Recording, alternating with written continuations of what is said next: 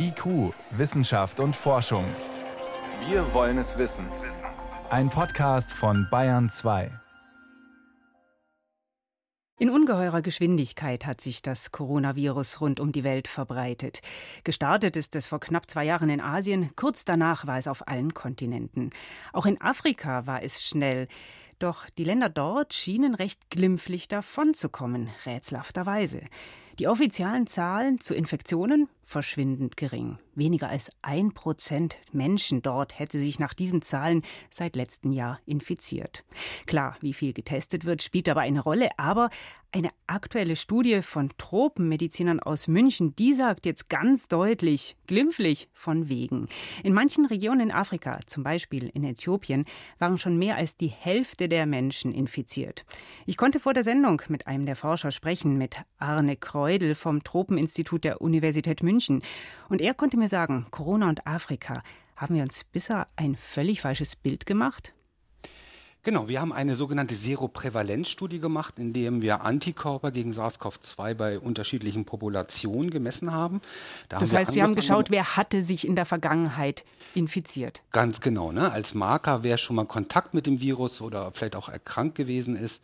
Und wir haben angefangen im August letzten Jahres und das haben wir bis April diesen Jahres durchgezogen, haben das bei Personen aus dem Gesundheitsbereich an zwei großen Krankenhäusern, einen Addis Abeba, der Hauptstadt, und dann auch Stadt im Süden, Jimma, aber dann auch an der Allgemeinbevölkerung in bestimmten Stadtteilen in Addis Abeba und dann aber auch im ländlichen Bereich um diesen Bereich Jimma herum.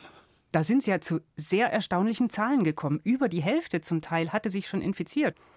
Ganz genau. Also es war noch so, dass im August im Krankenhaus in Addis Abeba ungefähr 11 Prozent der Angestellten dort einen Nachweis einer bereits stattgehabten Infektion hatten. Das war in den Krankenhäusern im April so, dass das ungefähr 55 bis 60 Prozent war.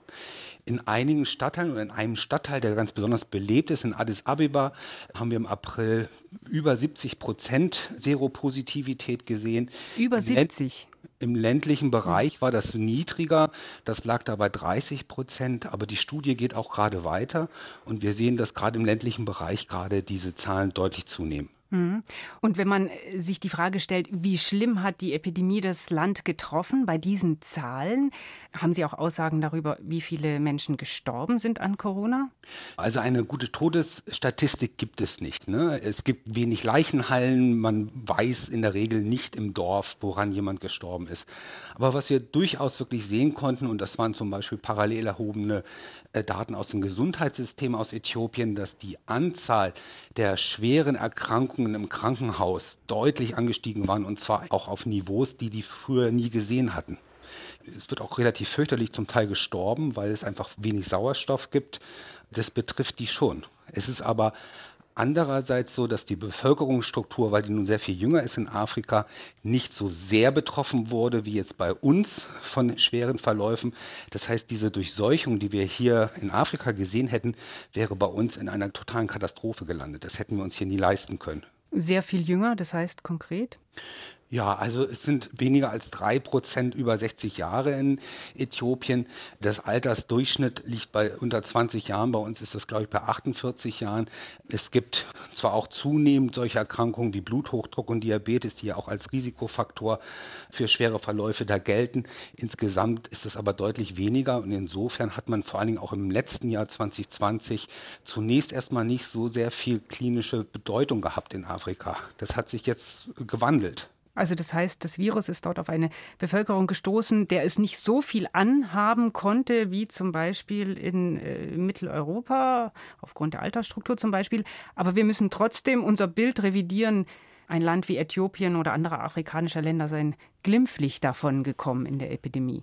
Nein, also die haben im Endeffekt nicht diese Problematik, so wie wir sie jetzt hier haben, aufgrund unserer Bevölkerungsstruktur, aber die haben auch eine große Problematik. Die Diskussion bei uns ist ja auch äh, die der Herdimmunität. Ne? Also wie viele Menschen sollten geimpft sein, damit man mit dem Virus leben kann. Und in Afrika bezieht sich doch das jetzt mehr und mehr darauf, wie viele hatten überhaupt schon das Virus. Ne? Und es geht jetzt ja darum, wie geht man weiter damit um. Es geht ja um Impfstoffe, die in Afrika Noch wenig verfügbar sind.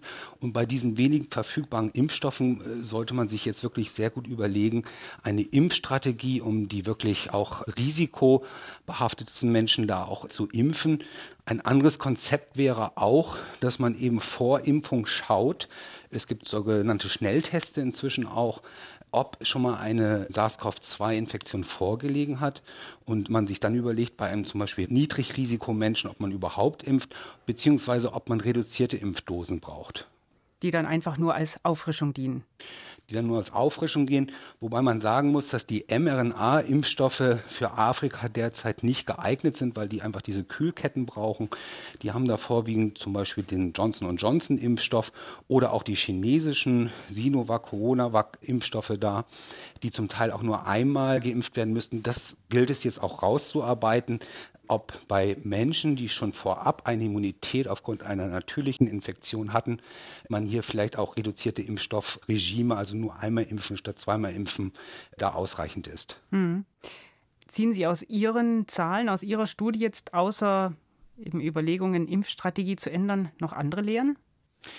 Die Lehre ist, Corona als Pandemie als solches, wie können wir besser hier vorbereitet sein, auch in einem globalen Kontext? Und was man einfach machen muss in Afrika ist, man muss solche Infrastrukturen stärken, die eben in der Lage sind, dann innerhalb von kürzerer Zeit eben auch diagnostische als auch epidemiologische, also was bedeutet die Dynamik der Ausbreitung, wie ist die Ausbreitung tatsächlich schneller darzustellen. Also das sind Gesundheitszentren vor Ort, genauso auch wie Forschungsinstitute.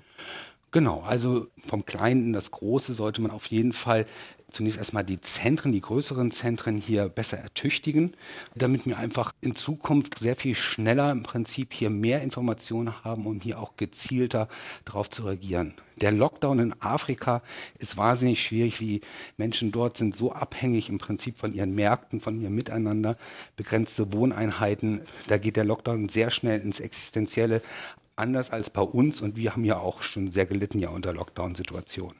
Hm. In den Ländern Afrikas hat Corona viel mehr Menschen infiziert als gedacht. Das war Arne Kreudel vom Tropeninstitut der Ludwig-Maximilians-Universität München. Vielen Dank. Vielen Dank auch.